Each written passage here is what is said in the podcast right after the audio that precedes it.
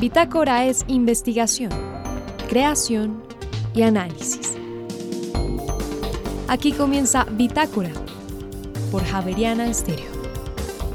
Muy buenas noches y bienvenidos a este inicio de semana de Bitácora. En esta emisión presentamos, ¿es bueno o malo dormir siesta después de almorzar? ¿Por qué es malo comer chicle?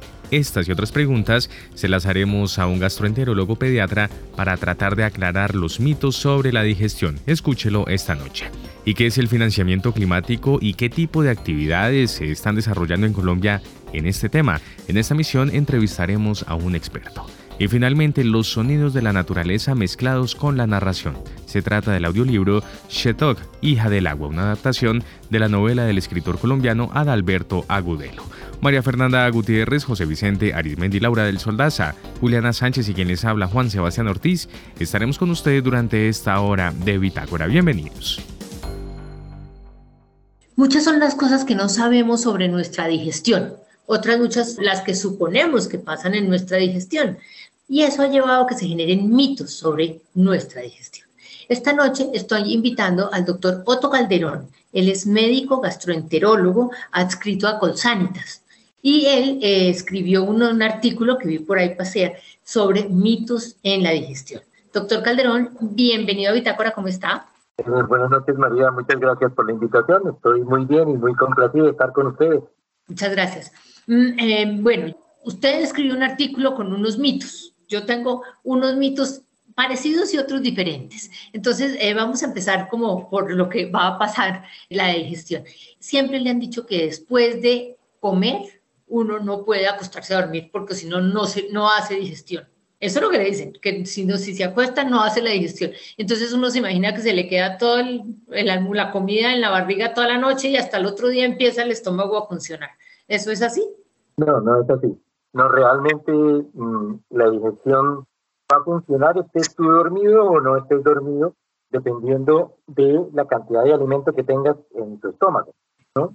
Normalmente se produce el apetito, eh, uno come y se liberan ciertas sustancias, hormonas que empiezan a funcionar, transmisores también del sistema digestivo, que inician todo el proceso desde cómo el estómago empieza a mezclar los alimentos, a secretar ácido, pectina, el intestino también empieza a funcionar y eso va a funcionar estés dormido o no estés dormido. O sea, no hay ningún inconveniente. Siempre la digestión se va a llevar a cabo. Entonces, ¿por qué le dicen a uno que no se acueste a dormir cuando come? Que se espere por lo menos dos horas y que camine, además le dicen. Sí. Bueno, una cosa es que si te acuestas, puedes tener algún problema de reflujo. ¿sí? Cuando te acuestas con el estómago lleno, obviamente hay mayor posibilidad de que este alimento se te devuelva del estómago hacia el esófago, inclusive hacia las vías respiratorias. Entonces, ese es el peligro que hay, digamos.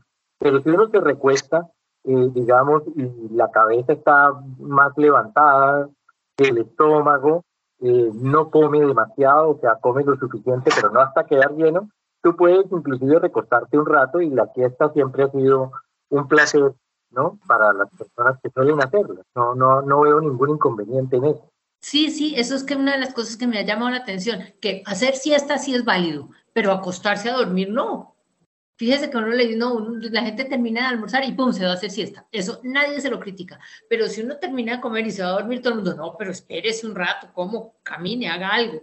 Eso no tiene, eso no es coherente. No, no es coherente, no es coherente, pero sí existe el riesgo del reflujo. ¿verdad? Entonces, por eso, inclusive que uno espere un ratico antes de hacer la fiesta. Y sobre todo si se va a acostar, pues debe acostarse siempre tratando de mantener eh, la posición semisentado para que el estómago no esté a la misma altura de la cabeza, sino que esté más abajo. Y de esa manera el reflujo se produce en menor cantidad. No, pero es un problema de reflujo, no es un problema de pereza del estómago que nos vamos a dormir y que el estómago también tiende a dormirse y entonces no pasa nada ahí. Eso no es así como uno se lo imagina. Es que uno se lo imagina durmiendo el estómago también. Eh, mire, hay otra cosa que llama mucho la atención y es a los niños cuando terminan de almorzar no los dejaban meter a la piscina. Les decían, no, no, no, no, usted allá se puede infartar. Entonces no lo dejan a uno meterse a la piscina. ¿Usted sí se acuerda de eso?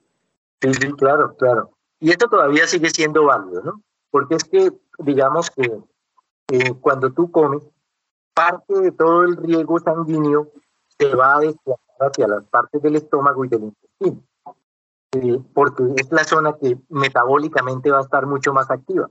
Tiene que producir eh, hormonas, como te digo, transmisores, el músculo se tiene que mover muy bien y uno haciendo ejercicio tiende a mandar la sangre hacia los músculos que está utilizando, con el riesgo en la piscina de que uno podría vomitar ¿sí? por el exceso de ejercicio, porque también cuando uno está en la piscina tiende a mantener, eh, digamos, es una especie de ejercicio anaeróbico. Cuando estás nadando, no estás respirando como cuando estás caminando normalmente, sino que mantienes la respiración mucho tiempo y eso baja un poco el oxígeno. Entonces puede dar dolor de estómago, molestias digestivas, inclusive se puede vomitar y, eso sí es un riesgo. En todo caso, se recomienda después de las comidas no hacer un ejercicio fuerte. De hecho, reposar unos 15, 20 minutos y después una caminata a paso muy leve puede ser beneficioso, pero un ejercicio físico intensivo no se recomienda después de las comidas. Entonces, sí es posible que le dé un, infarto también. Mm, no creo que un infarto, pues a un niño no, no, no le va a dar de esa manera. Es, es muy raro que le dé algo así. Es más bien va a tener problemas con su digestión. ¿sí? Va a ser un problema de tenura, de posibles náuseas, vómito y todo. Pero pues no, no le va a dar un infarto por eso, ¿no? Ya, ok, es que nos llenaron la cabeza de esa cucaracha y todos, ahora uno dice no es cierto, pero se asusta, uno se asusta si se mete a la piscina. Mire, dígame otra cosa, eh, comer chicle. La comida de chicle tiene mil mitos, independientemente de que le daña los dientes, que le daña la mordida, que no sé qué, pero además también eh, dicen que estimula el metabolismo y que eso hace que uno se engorde. ¿Comer chicle engorda?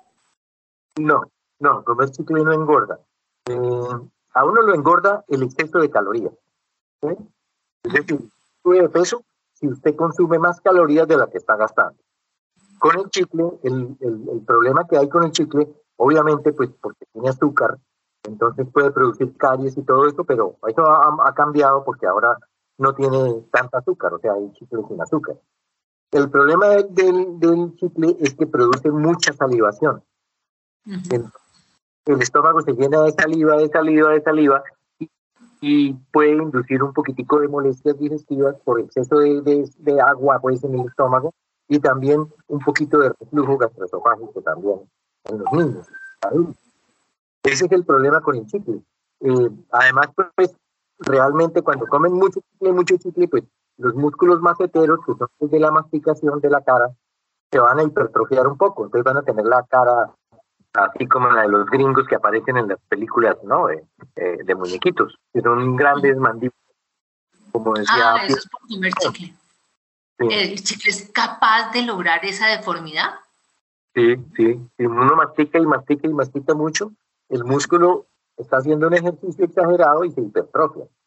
¿sí? Entonces, entonces, si uno come poquito chicle no es tan grave como lo han pintado siempre. Al chicle lo han, lo han visto como un, desastre, pero no, no es tan desastroso, es decir, uno por ansiedad puede comer chicle y se calma, ¿o no? Sí, sí. El, el problema creo que en, en nutrición y, creo que en todas las, las, instancias de la vida son los excesos, ¿sí? Si tú masticas un chicle una vez a la semana, pues no te va a pasar nada. Pero si tienes un chicle todo el día en la boca, pues además de que creo que no se ve muy elegante estar masticando chicle uno en público, pues, ¿no? Eh, digamos que eso sí va a ser, eh, pues, no, no, va a ser tan bueno, porque igual al, el estómago de saliva mm, va a producir más, mayor cantidad de ácido y eso va a producir pues una gastritis, esta sensación de dispepsia que le decimos nosotros que es de malestar en la boca del estómago por exceso de... La acidez clásica. Sí, el chicle, a mí me, a mí, yo personalmente, ahí le cuento aquí entre usted y yo y que nadie nos oiga, oiga, pero yo tengo un problema con el chicle, yo como chicle y por la noche tengo pesadillas de que el chicle crece y crece y crece y que yo me voy a ahogar del chicle. Yo digo, pero por, y siempre me pasa, yo no entiendo, pero eso debe ser un, pero bueno, cambiamos el tema. Eh, hay una cosa que dicen mucho las nutricionistas que a mí me gusta mucho, que eh, yo me imagino que es cierta, pero no tengo tan claro usted cómo lo ve. Y es que un plato de comida que uno debe comerse normalmente debe ser de colores. Entre más colores tenga la más variados tengan los colores de la comida, es mejor. Me refiero a que tenga algo verde, algo cafecito, algo blanquito y algo rojito. Eh, y ellos tratan de decir porque eso le da equilibrio a, lo que se está comiendo uno. ¿Eso es por ahí? Eso tiene algo de razón en el sentido en que nosotros necesitamos una gran variedad de nutrientes que, los podemos dividir en, en, macronutrientes y en micronutrientes. Entonces, los macronutrientes son las proteínas, ¿verdad? El huevo, la leche, la carne, el pollo, las leguminosas, todos frijoles, lentejas, garbanzos, etc. Los carbohidratos son todas las harinas y dulces, arroz, papa, yuca, plátano, maíz.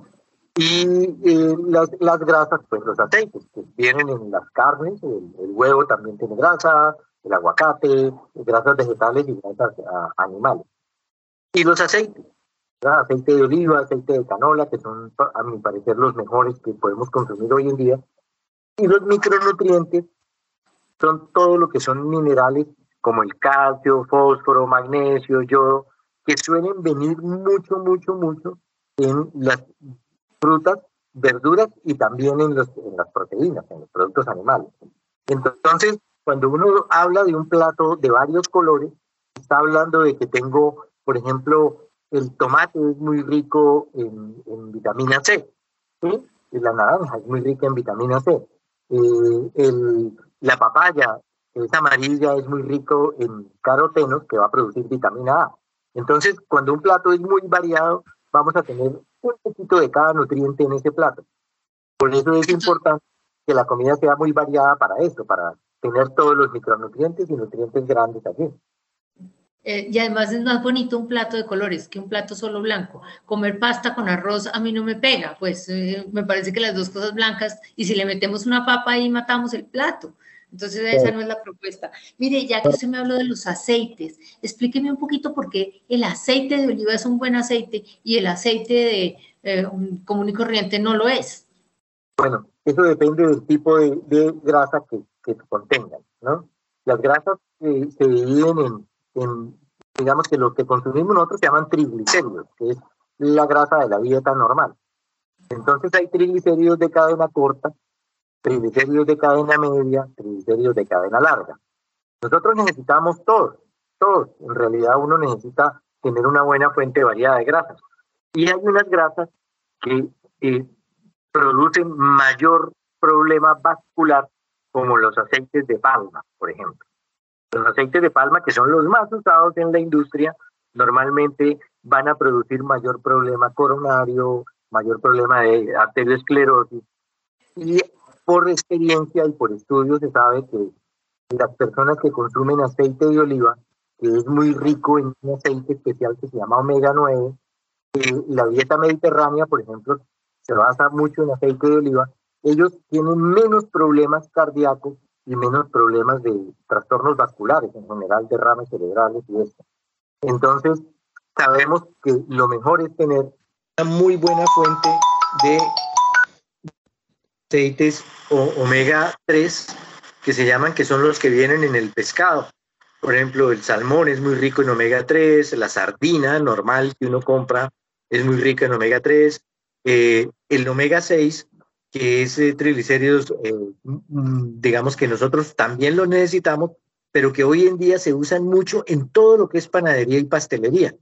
Entonces, la gran fuente de, de digamos, de daño que nosotros podemos estar ocasionándonos, lo hacemos a través de esta gran cantidad de aceites que se usan para panecillos, pastelillos, eh, todo lo que son ah, alimentos ultra procesados.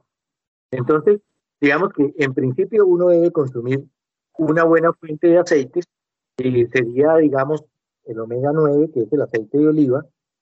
El aceite de canola es un aceite bueno, con una parte de omega 3, omega 6, muy bien.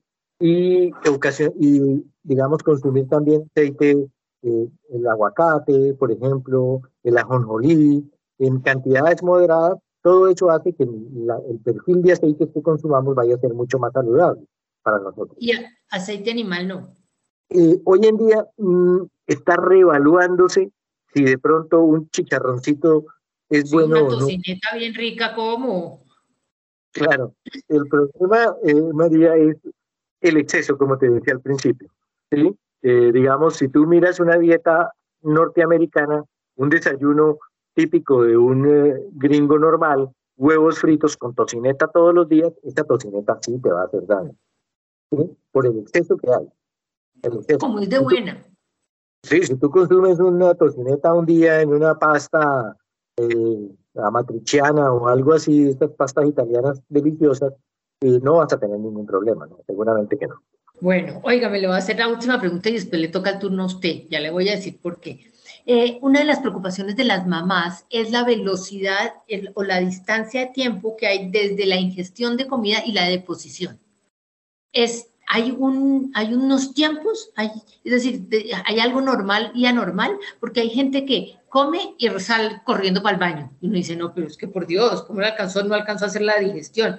Y hay otras personas que comen y dos días más tarde están diciendo, es que lo que me comí hace tres días me sentó mal. Entonces, esas diferencias, eh, ¿eso es eh, normal o eso es raro? No, eh, eso depende mucho de lo que uno come y de la edad que uno tiene. Por ejemplo, un bebecito eh, recién nacido con, sí, con una leche materna, eh, digamos que ellos tienen una velocidad de tres horas así. Pero hay algo que se llama el reflejo gastrocólico, que lo tienen mucho los bebés y, algunas personas lo conservan. Y es que cuando la comida llega al estómago, el, el, estómago lanza una señal al colon como diciéndole, ojo, aquí llegó comida, por favor desocúpese porque va a tener residuos que botar próximamente. Entonces, las personas que comen y van al baño inmediatamente. Tiene ese recólico muy activo, ¿sí? Lo, lo conservan desde niño. Pero normalmente, y tú, una persona, el proceso de digestión de una persona adulta como nosotros puede durar entre 8 y 12 horas. Y si es más largo, ¿se intoxican las personas? Me refiero a que quedarse con, eh, quedarse con la deposición mucho tiempo en el intestino eh, por, estreñimiento o por cualquier cosa genera problemas en el organismo. Sí, claro, el estreñimiento pues, va a producir, eh, digamos, molestias digestivas. Sí. Igual uno no guarda la basura de su casa para botarla al mes, ¿no? Uno tiene que, digamos, ir evacuando permanentemente. Entonces, la velocidad de deposiciones o la frecuencia de las deposiciones en condiciones normales es muy variable. Hay personas que pueden ir cuatro veces al día y hay personas que pueden ir cuatro veces a la semana y todavía están dentro de un rango normal. Lo importante es que la persona no tenga síntomas, no se moleste. Digamos, hay personas que pueden estar haciendo cuatro veces al día y de pronto pasan a hacer cada dos días y esa persona se vuelve un problema, le duele, se llena de gases y todo porque no ha desocupado los residuos que finalmente es lo que uno tiene que votar. Mm, claro, tiene razón. Bueno, ahora le toca el turno a usted. ¿Cuál es la pregunta más clásica que le hacen? La pregunta más clásica, pues yo soy gastroenterólogo pediatra eh, y, tengo dos cosas porque una le hice una pregunta a un profesor mío una vez que vino a, de Estados Unidos a darnos una charla. La pregunta más clásica que a uno le hacen es, ¿por qué mi niño no come? ¿Sí? Ok, sí, pero eso sí es porque a los niños les da pereza. Los niños comen lo que necesitan, no lo que la mamá quiere meterle en su estómago.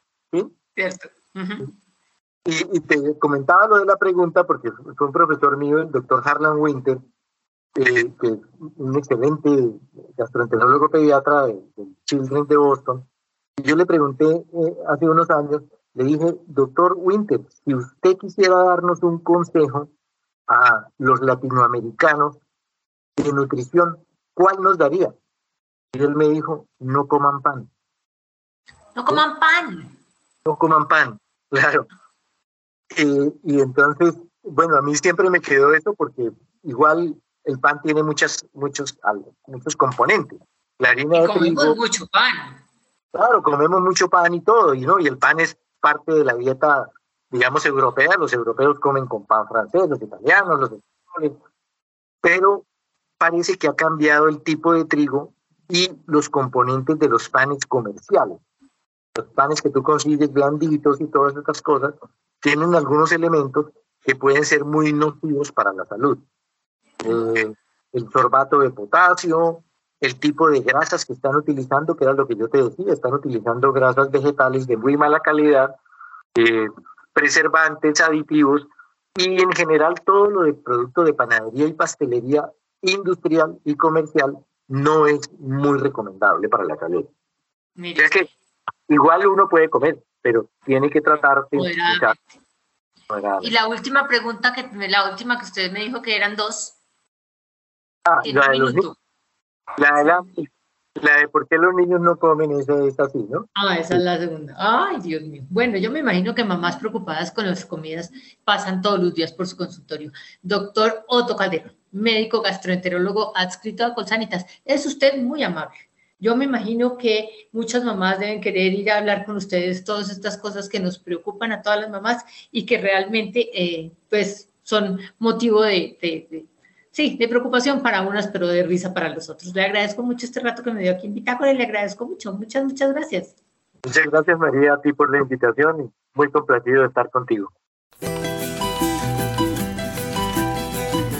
Y ahora en Bitácora, una muestra de la música sin fronteras de Javeriana Estéreo. País Cabo Verde. Intérprete Cesaria Evora. Canción Pequeño País. Ya regresamos.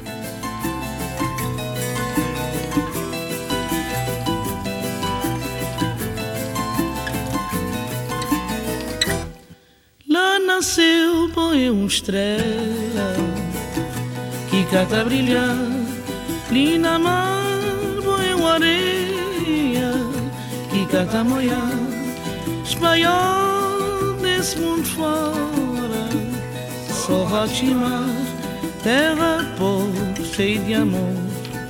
Tem morna tem coladeira terra sal cheia de amor. Tem batu tem funaná espanhol nesse mundo fora, só Rotimar, terra pobre, cheia de amor. Tem morna, tem coladeira, terra pobre, cheia de amor. Tem batuque, tem funaná. Oi, tanto saudade, saudade, saudade. Oi, tanto saudade saudade sem fim. Hoy tan saudade. Financiamiento climático. Oí esa expresión hace poco y me quedé pensando, ¿eso qué será? Y esa es la razón por la que invitamos a un biólogo que lleva un tiempo trabajando en ese tema, Andrés Oliveros. Bienvenido a Bitácora. José Vicente, muchas gracias por, por la invitación. Le pregunta a la gente, financiamiento climático, ¿eso qué es? Me imagino. Sí, normalmente no es un tema, como tú bien lo dices en la presentación, que, sea muy eh, manejado o ampliamente divulgado por, por todos los biólogos. Todos, mucha gente me dice, ¿qué hace un biólogo hablando de finanzas del clima? Claro. Y además, ¿qué es eso de finanzas del clima? Mira, hay diferentes eh, conceptualizaciones que se han venido dando desde el Acuerdo de París en qué se entiende por finanzas del clima. Todavía hay una eh, diferentes conceptualizaciones pero Colombia ahorita en la última actualización de la Estrategia Nacional de Financiamiento Climático, lanzada el año pasado, en diciembre del año pasado, saca una conceptualización que, saca la Convención Marco de Naciones Unidas, que me parece como la más correcta y la, y la que me gustaría mencionar acá. Esa hace básicamente las finanzas del clima son aquellas finanzas locales, nacionales e internacionales que buscan apoyar la gestión del cambio climático a través de fuentes dedicadas o fuentes públicas o fuentes privadas para atacar los temas de adaptación o de mitigación al cambio climático. Dicho con plastilina, es un poco esa área del conocimiento que se dedica a ver de dónde va a salir la plata para solucionar los problemas del cambio climático o qué? ¿O no tanto? Sí, de alguna manera se ha venido entendiendo es cómo atacamos esas diferentes fuentes para abordar los retos que tenemos en adaptación y mitigación al cambio climático. Ahí tal vez es importante eh, aclarar para la audiencia qué es adaptación y qué es mitigación.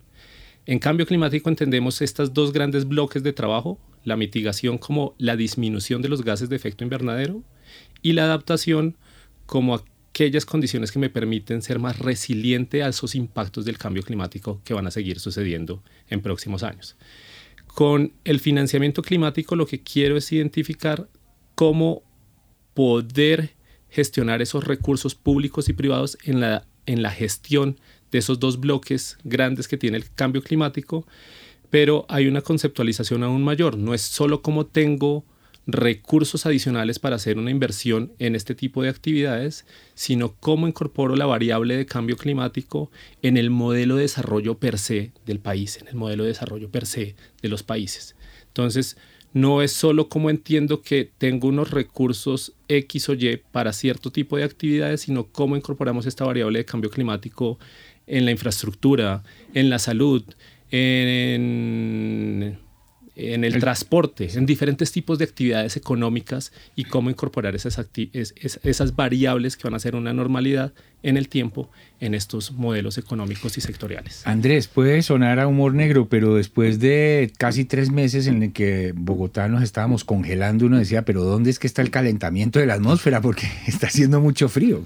Esa es una muy buena pregunta porque hace algunos años hablábamos siempre de calentamiento global. Ahora hablamos de cambio climático y cambio climático tiene algo que también está incluido, que es la variabilidad climática.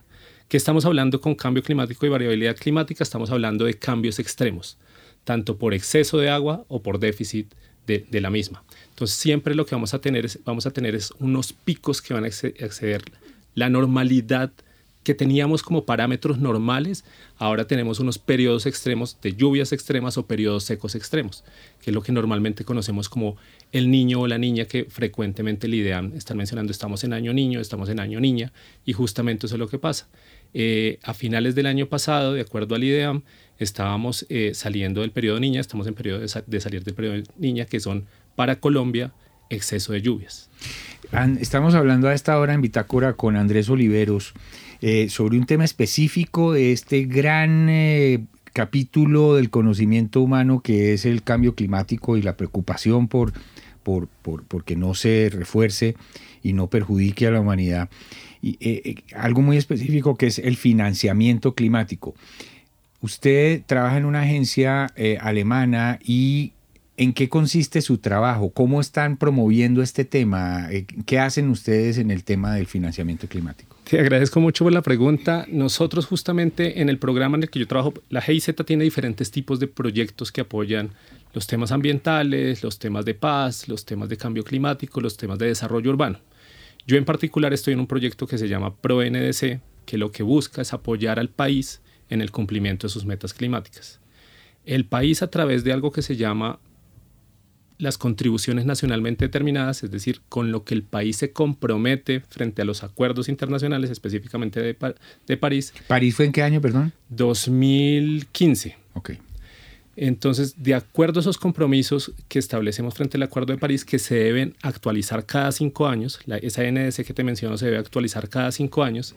En el 2020 hicimos la actualización de nuestra NDC y de nuestros compromisos nacionales. Establecimos unas metas en mitigación de reducir el 51% de las emisiones de gases de efecto invernadero frente a nuestra línea base e incluimos unas nuevas ambiciones en términos de adaptación. Entonces tenemos unas metas en mitigación, unas metas en adaptación y algo adicional que se llaman los medios de implementación. Y justamente las finanzas climáticas entran como alguno de esos elementos dentro de esos medios de implementación y esos compromisos que tenemos como país. ¿Están trabajando en una publicación de pronto para dar a conocer más el tema o no? Sí, ahí y, complementando la pregunta anterior, eh, este, este proyecto en el que yo estoy, eh, que busca apoyar al país en estas metas climáticas, queremos entender cómo incluir el cambio climático en cadenas de valor, en cadenas de valor productivas. Específicamente trabajamos en cadena de carne, en cadena de leche y en cadena de maíz. Y entender cómo una cadena productiva que aborda más de un sector tiene además de los eslabones primarios o los eh, actores que se encuentran dentro del eslabón primario abordando ciertas actividades de fomento de la cadena productiva, hay un nivel meso, ellos son lo que se denominan el nivel micro, hay un nivel meso que son esas entidades de soporte.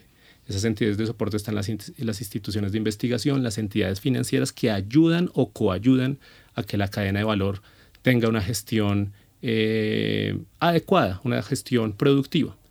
Con las entidades financieras estamos buscando cómo reenverdecer sus portafolios de productos verdes, cómo reenverdecer estos productos climáticos que se ofrecen al mercado, entre ellos a las cadenas productivas, para que eh, los actores de la cadena puedan acceder a unos créditos con unas tasas diferenciales, con unos productos diferenciales, producto de esos nuevos portafolios que están ofreciendo las entidades financieras. Eso el lenguaje de la calle, perdón que lo interrumpa, quiere decir que eh, ya hay bancos que están en plan, no sé si ya lo están haciendo, de que a la hora de estudiar si le prestan dinero a una empresa o a una persona, se fijan si ese proyecto o ese dinero tiene en cuenta ciertas condiciones de, manejo climático, ¿es así? Es así. Estamos en una transición. En, el país hay varios bancos que ya vienen muy avanzados en el, en el análisis de riesgo climático en su portafolio de productos y para ello hay determinados tipos de productos especiales que son eh, más flexibles en su tasa para, para algunos eh, proyectos o actividades que fomentan eh, la gestión del cambio climático o en reducción de emisiones o en adaptación pero todavía estamos como en eh, la capacitación, no solo en el técnico que hace el, modelo para incorporar estas variables en el riesgo del portafolio de productos, sino también en la junta directiva de los bancos para que se incorpore como de manera transversal. Las guías de finanzas del clima que venimos eh, trabajando, justamente lo que buscan es, bueno, son dos cosas. Hay unas capacitaciones que estamos buscando dar con los bancos, justamente queriendo incluir a los gerentes de riesgo, a los gerentes de producto y a los gerentes de servicio al cliente, entendiendo como una triada y una célula de trabajo para trabajar temas de cambio climático. Y las guías que venimos trabajando justamente con, con Ascun es para incorporar el cambio climático en el pensum de las diferentes eh, universidades, no solo lo que tradicionalmente se entiende como cambio climático, que son esas áreas ambientales, de las ciencias ambientales o de las ciencias sociales, sino cómo incorporar el cambio climático en un pensum de economía, en un pensum de diferentes facultades que puedan tener una injerencia en el desarrollo del cambio climático. ASCUN es la Asociación Colombiana de Universidades.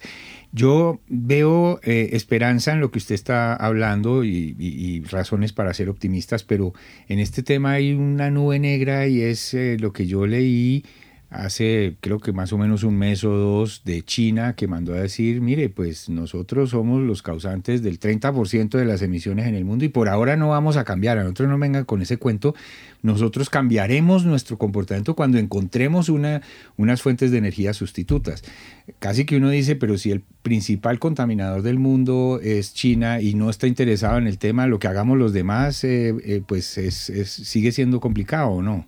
Sigue siendo complicado, hay idiosincrasias y países que, tienen unos modelos económicos que no...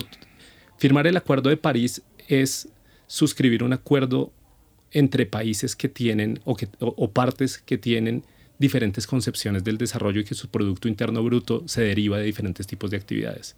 Hay países que dependen de una actividad petrolera para su funcionamiento y que ellos hayan firmado un acuerdo como el de París significó un gran reto.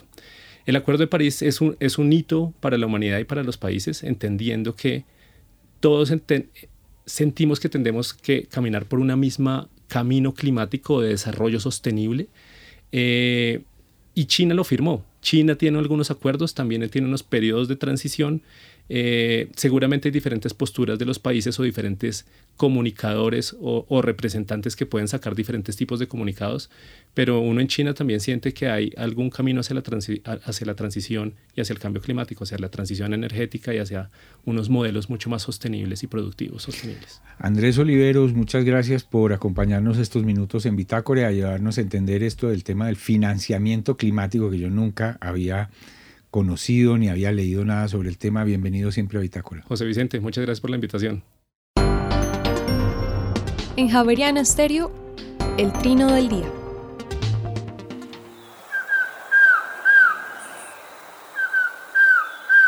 Estamos escuchando a un pájaro que en Colombia se llama drogón collarejo, pero en Centroamérica tiene otros nombres. Mide 25 centímetros y el macho tiene pico amarillo, cara y garganta negruzca mientras que las hembras se diferencian en parte por tener dos medias lunas blancas delante y atrás del ojo. Son difíciles de descubrir porque cuando se les incomoda, permanecen en el follaje inmóviles y apenas mueven la cabeza de vez en cuando. Esta grabación del trogón collarejo fue captada en el Valle del Cauca y forma parte del Banco de Sonidos de Aves recopilado por el Instituto von Humboldt y la Universidad de Cornell.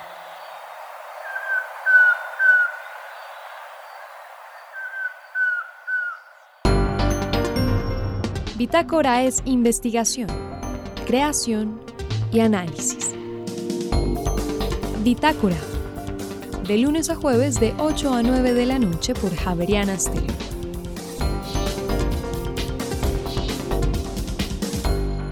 Esta noche vamos a hablar eh, de literatura, pero de una manera distinta, muy llamativa y muy entretenida. Eh, una relación distinta con eh, la lectura y se trata de los audiolibros. En esta ocasión de la novela Shetok, Hija del Agua. Es por eso que esta noche hemos querido invitar a Andrés Felipe Salgado, quien es el director de este proyecto, eh, Shetok, Hija del Agua, en este formato audiolibro. Andrés Felipe, muy buenas noches y bienvenido a esta emisión de Bitácora. Hola, buenas noches a ti y a toda la audiencia y muchas gracias por la invitación.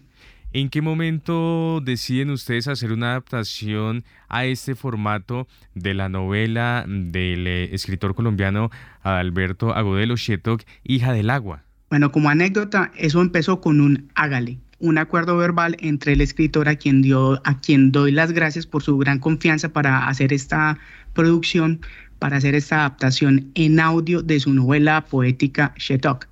Muy bien, eh, esta es una producción eh, compleja, además, em, Andrés Felipe, porque no solamente se desarrolló en Colombia y por otra parte, eh, ni siquiera presencial. ¿Cómo es la historia de, la, de esta producción como tal? Gracias. Mira, la producción se realizó 100% virtual entre cuatro ciudades, dos países, entre Manizales, Montería y Bogotá, y, y en Falls Church, Virginia, Estados Unidos, donde resido yo. Entonces esto se convierte como en una producción, eh, sí, un poco compleja porque no es lo usual de, de, que tienes a todo el mundo en un estudio y ahí tienes a todo el mundo colaborando. Pero yo creo que a raíz de la pandemia, pues, y eso ya se venía trabajando un poco, ¿no? Las opciones que da la tecnología ahora de poderse conectar y poder hacer ese trabajo remoto. Sí es complejo porque, claro, cuando estás con toda la gente en el mismo espacio, pues habrá posibilidades de otra interacción. Sin embargo, pues tratamos de hacerlo lo más similar que estaba allí, ¿no? Con una conexión de línea por internet, llegando a estudio, entonces estando muy presente en todas las grabaciones y obviamente pues preparándome con los actores antes de ir a estudio para economizar tiempo y, ir allí ya muy preparado. ¿Cuántas eh, personas señala usted que participaron en el proyecto, en este casting? Fueron en total 11 actores. Eh, tenemos el narrador principal que es Roger Berrío Reyes, a quien le doy las gracias. Eh, y la actriz principal es Liliana Díaz Orozco, una actriz de Manizales de trayectoria en teatro de muchos años, y a su equipo de actores en escena, que ellos fueron 10 en total. Andrés Felipe, es un eh, producto que ciertamente también se hace complejo porque requiere unos altos estándares de calidad y cuando las personas puedan tener acceso a este audiolibro, así lo podrán notar. Eh, ¿Cómo hacían ustedes para coordinar, coordinar estos mínimos? Porque en últimas eran 11 estudios eh, de grabación distintos, eh, con condiciones técnicas muy seguramente también no homogéneas. ¿Cómo trataron este tema técnico para lograr esta calidad? Sí, ah, una pequeña aclaración que, disculpa, nunca lo dije, es los actores base son de Manizales, entonces allí fue un estudio con, con el narrador él es un profesional, entonces él tiene su estudio propio, entonces con cada uno cuadrado diferente según eh, las capacidades de cada quien. Digamos, con Roger ya nos mandaba pues un audio ya de muy buena calidad y con los actores se hizo toda la captura de voces en estudio y luego ya en postproducción se hizo como el estándar, ¿no? Para tener un sonido uniforme. Sí es complejo porque no tiene los mismos registros, entonces ahí ya viene la magia de la postproducción, ¿no? Con un buen estudio al equipo de Mad Music, muchas gracias en Bogotá, eh, ellos fueron como los genios ahí tratando de cuadrar toda esa parte técnica. Y otra cosa, pues a nivel personal que trato de tener muy detallada es el guion técnico, que ya es la producción diciendo aquí cantas, aquí silbas, aquí saltas, ¿no? Y acá entra la música, acá entra este efecto. Entonces, en eso me tomó mucho tiempo para dejar eso muy detallado y a la hora de hacer postproducción pues ya haya una base muy clara de lo que se quiere hacer. Es un tránsito, en últimas también Andrés Felipe, un tránsito de lenguajes, de lo escrito al, audio como tal, al sonido. Em, este, a veces uno lo que escribe y se imagina cuando lo escribe, no necesariamente cuando suena, suena igual a como uno se lo estaba ya imaginando. Y ahí ustedes asumen dos, dos retos, escribir un guion, un ejercicio de escritura con base en, un escrito como tal, en una novela escrita. ¿Qué tan complejo o por otra parte fue una oportunidad hacer este tránsito de lenguajes, de formatos? Sí, sí, fue complejo. Aquí doy las gracias a, Alberto Agudelo Duque, el escritor, que me dio la posibilidad como de tener mi propia interpretación, ¿no? Porque en escrito, pues claro, lo estás leyendo, tienes unas imágenes y en audio, pues debes tratar de dar algunos elementos para que el oyente acabe completar sus imágenes, ¿no? Si está escuchando el río, si está en la jungla o en la selva, en un árbol, en el bohío, ¿cómo se lo imagina? Entonces ahí damos algunas pautas. Y esa interpretación, pues es el trabajo que hago yo como director y como diseñador sonoro, narrativo de la obra al tratar de poner como todos estos elementos. La complejidad allí es respetar la obra del escritor porque me sentía como coartado a la hora de decir, no, voy a cambiar esto, porque la obra es una novela poética, entonces no, no requiere como muchos cambios como tal en la escritura, sino simplemente hacer como el ajuste y la interpretación, ¿cierto? Como decir cuál es el sentimiento que hay acá, ¿no? Vamos a pasar por sentimientos de tristeza, de alegría, eh, elementos sublimes, entonces todas esas cosas las empezamos a lograr poniendo la música, aquí va este track de música, va de esta parte a este segundo, entonces aquí empata con esto, o el trabajo con los actores, bueno, vamos a darle este tono al personaje, o acá tiene que ir triste, o acá me está contando la historia, igual con el narrador también lo involucramos para que sea como un personaje, ¿no? En algunas partes muy neutral y en otras partes sintiendo lo que está pasando en la historia, porque él es el hilo, el hilo que nos lleva a través de toda la novela. Así que esos detalles eran muy importantes para darle como ese sonido, esa particularidad, ese matiz, porque es una novela llena de muchos matices. Entonces así logramos ese sonido. Y te quiero adelantar una, parte más y es, aparte de ese sonido clásico como el radiodrama, también pusimos un sonido inmersivo. A eso nos referimos a que una persona cuando se pone sus audífonos, entonces escucha el pajarito cruzando izquierda a derecha o el viento que va de un lado para otro. Entonces allí tenemos como todo eso como teatro en los oídos. Mm. Teatro en casa, en los oídos. Qué maravilla. Óigame, em, Andrés Felipe, en relación con la historia, me imagino eh, que también facilita en cierta medida el hecho de crear estos ambientes, estos paisajes sonoros em, que ayudan a hilar esta historia. ¿En qué consiste Shetok, hija del agua? Shetok, bueno, esa es una pregunta muy buena para el escritor. Es una novela, voy a tratar de hacerlo lo mejor posible. Es una novela que cuenta la historia de una indígena desplazada en las primeras épocas de vida colonial en Colombia. Es una mujer eh, muy compenetrada con la naturaleza, eh, descubre la medicina ancestral a raíz de este contacto, el contacto con los animales, y fuera de eso eh, se convierte en la curandera del, del, pueblo.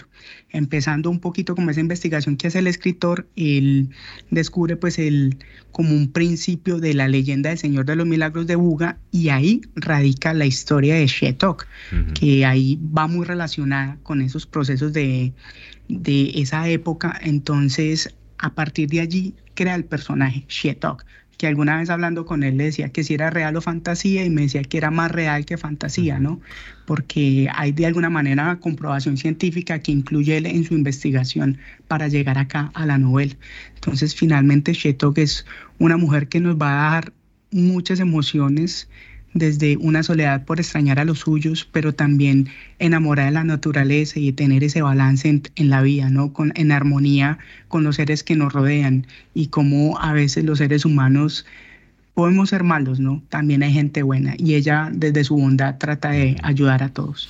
Muy bien, pues estamos hablando esta noche con Andrés Felipe Salgado, quien es el director del proyecto audiolibro Shetok, Hija del Agua, una adaptación de la novela del escritor colombiano Adalberto Agudelo. Óigame, Andrés Felipe, en relación con, eh, con los costos, ¿qué tan costoso es hacer un proyecto de este tipo a distancia? ¿Esto, digamos, encarece o por otra parte eh, facilita o es un proyecto que puede ser tan costoso como uno quiera? Yo creo que podría ser eso. Puede ser un, proyecto tan costoso como uno quiera en cuanto a trabajar en vivo o a trabajar virtual.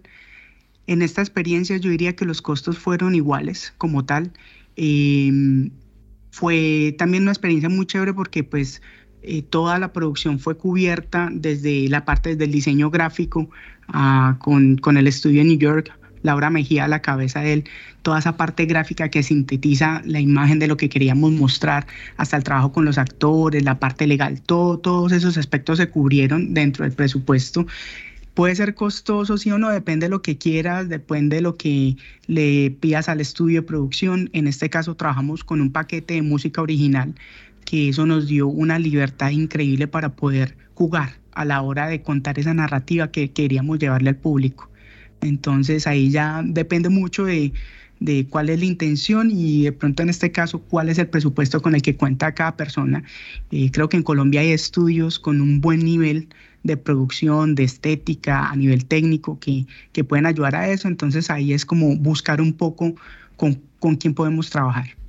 Muy bien, Andrés Felipe, eh, este tipo de proyectos tiene antecedentes en, nuestro país. ¿Qué tanto se ha explorado y se maneja ese formato aquí en Colombia?